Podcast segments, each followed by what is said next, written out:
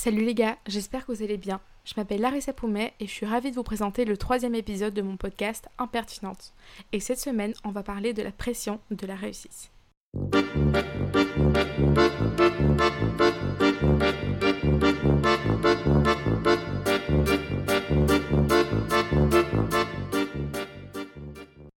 J'ai pas mal hésité pour euh, choisir le thème de ce troisième épisode. Et en fait, euh, il y a deux jours, donc samedi, j'ai eu un gros mental breakdown euh, à cause de ce sujet en particulier. Et donc je me suis dit que c'était Devis euh, le sujet qui devait venir en avant parce que c'était le plus sensible pour le moment et celui qui me tracassait le plus. Donc euh, nous voici, la pression de la réussite, la pression de trouver notre voie et d'être successful dedans quoi. Bah oui, je vous préviens, les mots en anglais vont revenir parce que parce que sinon ce serait pas moi. donc, euh, ok, donc on va commencer avec un petit point sur mon parcours pour vous situer un petit peu. Promis, ça devrait aller vite. Euh, juste, donc euh, j'ai commencé après l'école à faire des études de sciences politiques parce que je pensais bah, travailler en politique tout simplement. Je me suis vite rendu compte que c'était pas tellement mon truc pour plusieurs raisons, mais surtout que l'université de Sciences Po était pas trop. Enfin, c'était pas l'université Sciences Po Paris, mais les cours de sciences politiques n'étaient pas spécialement mon truc dans l'université dans laquelle j'étais, bref. Ensuite, je suis partie en école privée, ce qui était plus vraiment mieux pour moi sur tout un tas de domaines, euh, surtout le, le, fait que les cours étaient dans des beaucoup plus petites classes et que c'était plus pratique. Donc je suis partie à l'école euh, européenne de communication, European Communication School à Bruxelles. J'ai fait deux ans et ensuite j'ai fait ma troisième année euh, à Londres et qui était en fait beaucoup plus centré autour de journalisme et pas de la communication. Ça, je l'ai un peu appris sur place, je vous avoue. Mais euh, donc, j'ai fait un peu de Sciences Po, de com, donc de pub aussi, et, de, et ensuite de journalisme.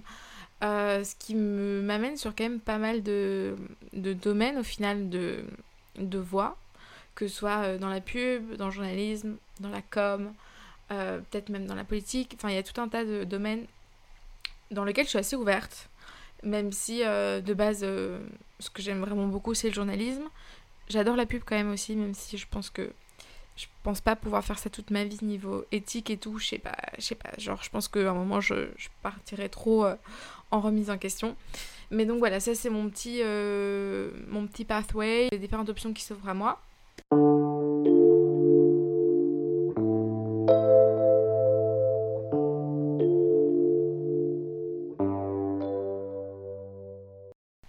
J'ai aussi eu euh, quelques expériences de stage parce que justement mes cours de com euh, pendant mes, trois ans euh, m'ont permis de faire trois stages différents. Le premier qui est un peu tombé à l'eau à cause du Covid, donc on va l'oublier parce que franchement c'était quasiment rien. Le deuxième qui était un stage dans tout ce qui est le domaine du divertissement digital et des médias que j'ai fait pour Webedia à Paris. Et ensuite, maintenant, donc, du coup, je fais mon stage en journalisme. Euh, et les, les deux, pas que sont mal passés. Le deuxième, oui, clairement. Euh, enfin, le, le, premier, euh, du coup, dans les médias, le vrai stage qui a importé, c'est trop mal passé. je sais pas, en fait, je pensais pas du tout que ça allait se passer comme ça. Je connaissais pas la pression de la hiérarchie. Et je me suis dit que c'est pas parce que je suis stagiaire que j'allais être une merde. Et en fait, si, clairement. Euh, et puis je me suis rendu compte que avoir euh, enfin donné ton cœur, ton âme et ton sang pour euh, quelqu'un en quel tu crois pas spécialement, c'est un peu compliqué en tout cas pour moi. Et mon stage ici, c'est sympa, mais c'est clairement pas non plus ce que je veux faire.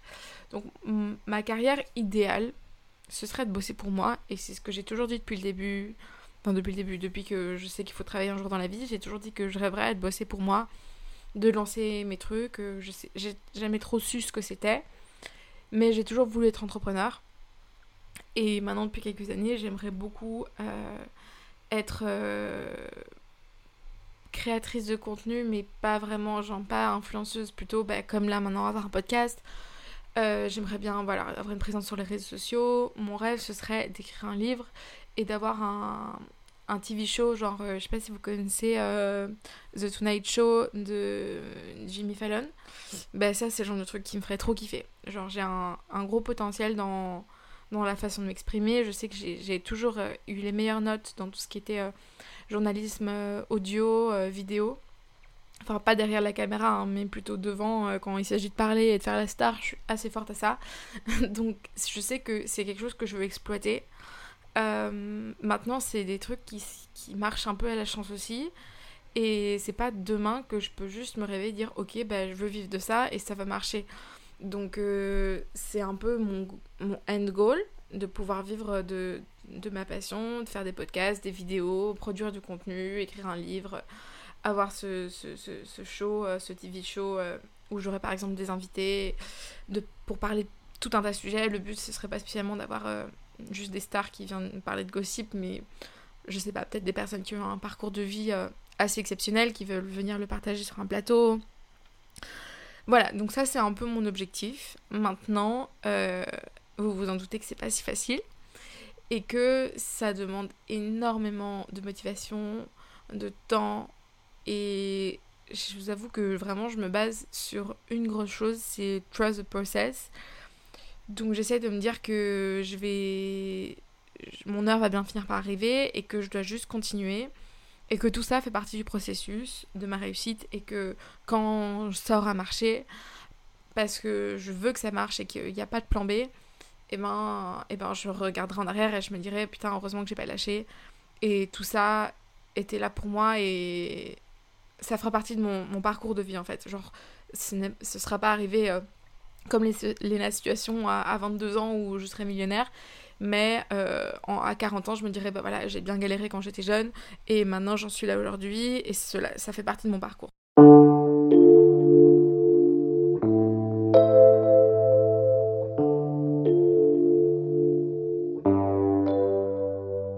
Je me dis que je travaillerais bien à mon compte parce que j'ai pas une skills en particulier, j'ai pas un domaine de niche dans lequel je suis très forte. Si euh, j'avais, euh, je sais pas, une passion, même pour, euh, je sais pas, un instrument de musique, bah, je donnerais tout là-dedans. Ou si j'étais forte euh, en IT, bah, je donnerais tout là-dedans. Enfin, genre, si j'ai pas un truc, genre, je suis un peu bonne dans tout, mais excellente dans rien. Donc, c'est-à-dire que je pense que c'est ce qui fait, pourrait faire peut-être un, un bon entrepreneur ou quelqu'un qui, qui, touche à plein de choses en même temps, parce que je suis assez modulable. J'ai plein de choses qui me passionnent, euh, que ce soit la mode la, politique, la, comédie, euh, donc le cinéma. Enfin, il y, a tellement de choses qui me plaisent, même l'art, euh, la beauté, euh, la déco. Il y a tellement de choses qui me passionnent, mais par chapitre, et pas à 100%, enfin si sur le moment à 100%, mais pas sur des années en me disant, ok, ça c'est ma voix. À part le fait que j'adore le journalisme, parce que justement, de base, le journalisme te permet de pouvoir parler de plein de choses qui te plaisent. Donc, euh, sauf que ça, je me suis assez vite rendu compte que c'était pas tellement comme ça et que la plupart du temps, dans le journalisme, tu choisis pas exactement de quoi tu veux parler et surtout, tu peux pas donner ton avis.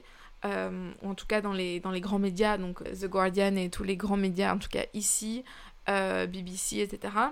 On vient juste relater des faits et on vient pas spécialement donner notre avis. Et sauf que moi, ça me fait chier en fait de juste expliquer, ok, voilà, il y a eu Joséphine, 86 ans, euh, qui s'est fait euh, hacher par une voiture. Enfin, je pense que tout... je vais pas dire que tout le monde peut le faire parce que pas du tout, et je pense que ça demande énormément de compétences. Mais en tout cas, moi je sais que c'est un peu narcissique, mais j'ai besoin d'être plus en lumière, j'ai besoin d'être reconnue dans mon travail, j'ai besoin que mon avis compte, et donc se cacher derrière l'anonymat sous, la couverture du magazine ou du, média en question, ça me correspond pas trop. Et je me le suis fait euh, souvent reproché de donner trop mon avis dans, mes articles. Euh, voilà, genre euh, que mes articles sont trop orientés, ils sont pas assez objectifs et que je suis parfois un peu plus militante que journaliste et ce que je comprends totalement parce que dès que je parle d'écologie, de féminisme ou de véganisme, on, on, comprend très vite mes positions et j'ai un peu du mal à être neutre. Donc c'est pour ça que le journalisme traditionnel n'est peut-être pas la meilleure chose pour moi. Bref, je sais pas si ça vous intéresse tout ça. Next. Euh, donc j'ai vraiment cette pression en me disant trust the process, ça va bien arriver un jour. Et je vous avoue que ça me travaille énormément. Donc je vous ai dit il y a deux jours j'étais euh, en chiale euh, en train d'envoyer des CV parce que ça fait quoi six mois que j'envoie des CV pour des stages ou des jobs. Et je sais pas, j'ai dû en envoyer peut-être 100. Et j'ai eu peut-être 30 réponses et quasiment toutes négatives ou alors enfin ils me redirigeaient vers d'autres trucs mais j'ai pas eu de grand oui. J'ai eu un entretien pour un job chez Vogue Vogue UK donc en Angleterre qui était mon rêve. sauf qu'en fait, à cause du, du visa qu'il faut avoir par rapport au Brexit, ça n'a pas été possible. Donc ça, c'était un peu difficile aussi. Euh, mais bref, j'ai continué mes recherches, j'ai appelé pour je sais pas combien de jobs, et la plupart du temps, j'ai pas de réponse parce que de 1, euh, j'ai pas de visa, donc j'ai pas le droit au travail, donc ça veut dire que eux doivent me fournir un visa, ce qui leur coûte de l'argent et beaucoup de, de paperasse, etc. Euh, de 2, j'ai pas fait de master, et, et, en fait, ce qui est assez compliqué, c'est que je pense que la plupart de mes skills sont le fait que ben, je sais bien m'exprimer, que je rends bien, que je suis assez réactive, euh, assez smart, euh, la manière dont tu, me parles, tu vas avoir un entretien, tu vas vite voir que je suis sharp et que ça... Enfin, je vais vite comprendre ce que tu vas me dire. Mais sur le, sur le papier, en fait, la première étape qui est l'étape du CV, eh ben ça passe pas parce que sur le papier, bah bon, j'ai pas un CV exceptionnel.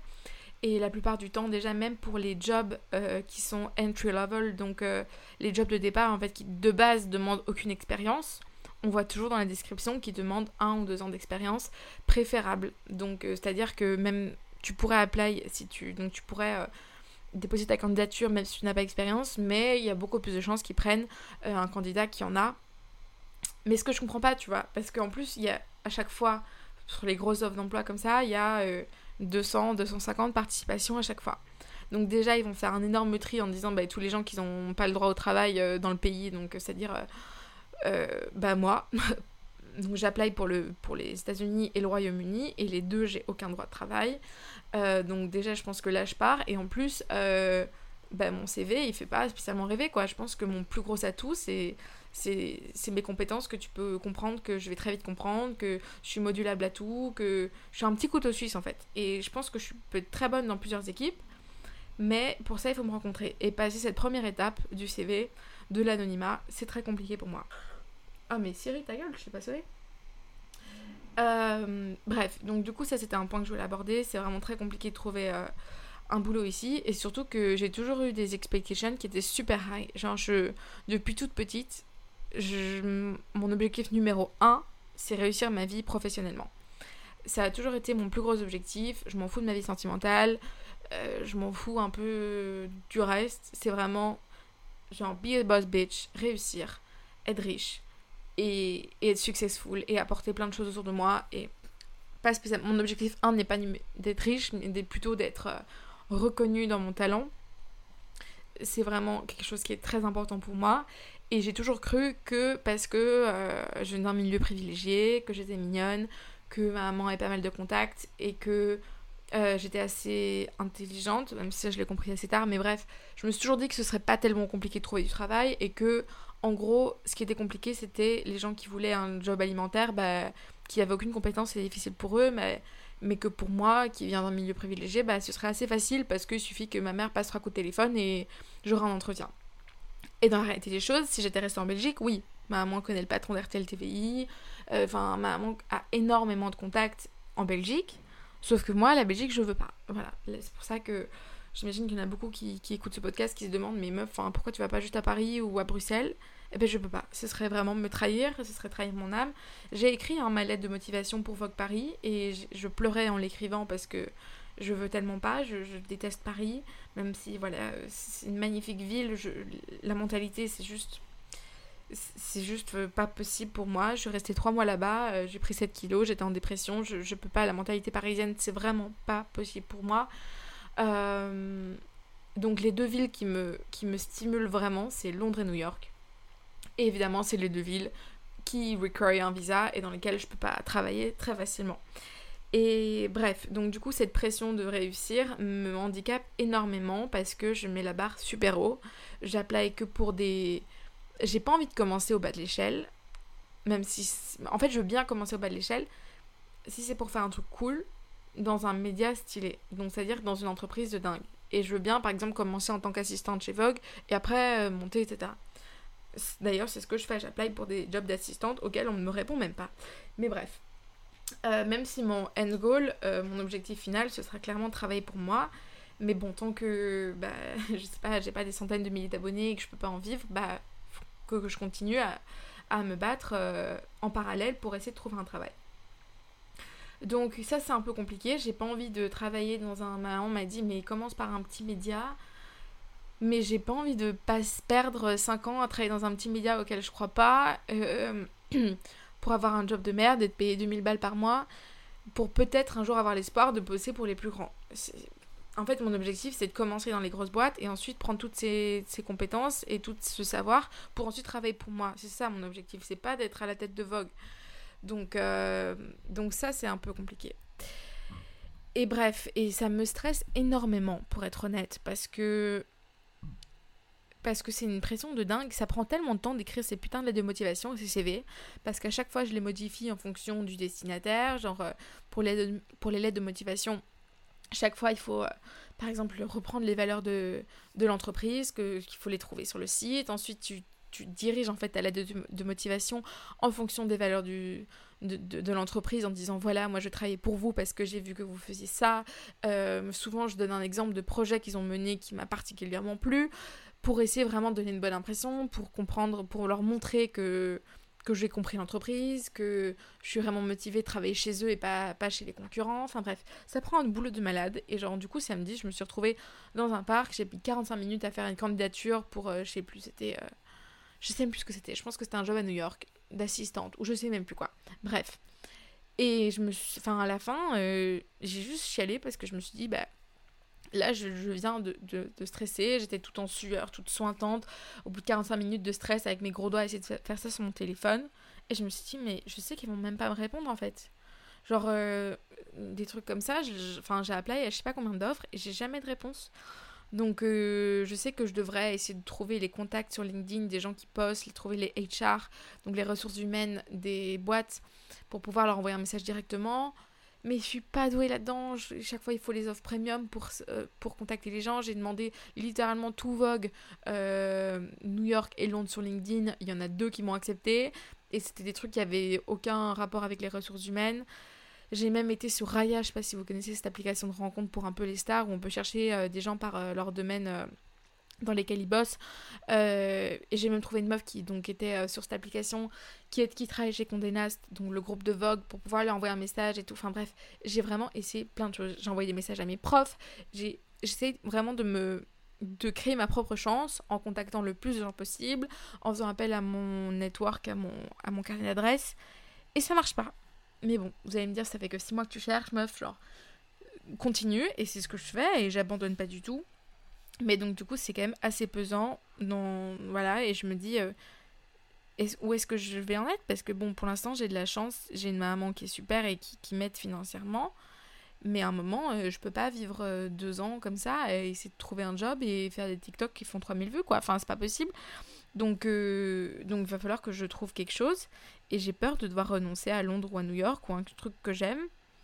Parce que c'est juste un objectif qui est peut-être inatteignable. Et même s'il n'y a rien d'inatteignable, mais c'est. Est-ce que, ça... Est-ce que ma santé mentale en dépendrait? Bref, euh, voilà, ça c'était pour un peu vous expliquer euh, mes... mes... mes préoccupations du moment par rapport à ma situation professionnelle.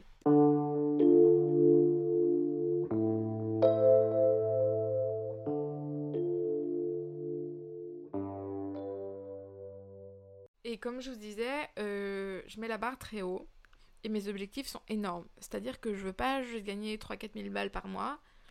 Je veux être putain de millionnaire. Je veux manquer de rien. Je, peux vous, je veux pouvoir voyager dans le monde entier. Je veux ma maison à Londres et mon appartement à New York. Et je, je n'irai pas pour moins. C'est-à-dire que mes objectifs sont énormes. Donc la pression est juste phénoménal. Et le fait de me dire que là j'ai 23 ans et que je suis encore nulle part, je me dis mais en fait meuf tu t'es tellement voyé de la face mais tu, tu penses que t'es qui en fait? Genre pourquoi t'as cru que pour toi ça marcherait alors que, que pour les autres euh, bah c'est pas si facile en fait? En fait c'est facile pour personne. J'ai l'impression que depuis toute petite je me suis dit que j'allais réussir parce que voilà je vous ai expliqué toutes les raisons et que maintenant que c'est le moment de trouver quelque chose et de commencer ma vraie vie professionnelle, ben, les gens ils se battent pas pour m'avoir en fait. c'est plutôt moi qui me bats pour essayer de trouver des jobs auxquels j'aurais jamais pensé même. Un job d'assistante. Euh, bon après c'est job d'assistante euh, chez Vogue, chez Condé Nast, dans des grandes entreprises assez prestigieuses. Mais ça reste des jobs euh, pour lesquels je pense je, je, ma valeur est au-dessus. Et c'est un peu condescendant et je comprends, mais c'est juste que mes expectations sont tellement hautes et je me souviens, il y a quelques mois, j'étais euh, à Saint-Tropez chez une amie qui s'appelle Lorraine. D'ailleurs, Lorraine, si tu passes par là, je te fais plein de bisous. Et on a eu cette discussion parce que elle, c'est la même chose que moi. Euh, elle a une pression de dingue de la réussite. Elle bosse comme une malade. Elle a lancé sa propre marque de sac à main à genre 22 ans, je pense. Enfin, un truc de dingue, une, une vraie girl boss.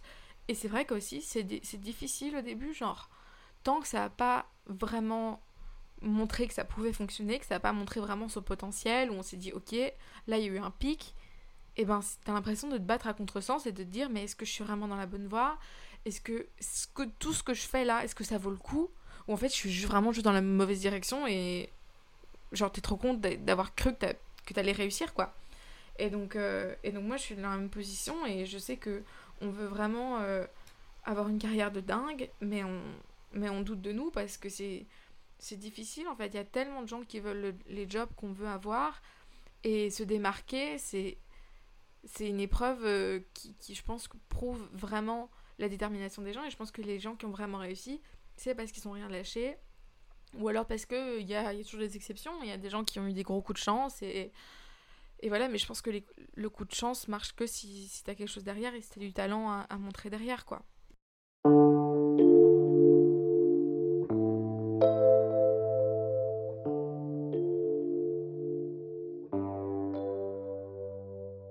Du coup, j'ai déjà pas mal papoté, je vais m'arrêter là.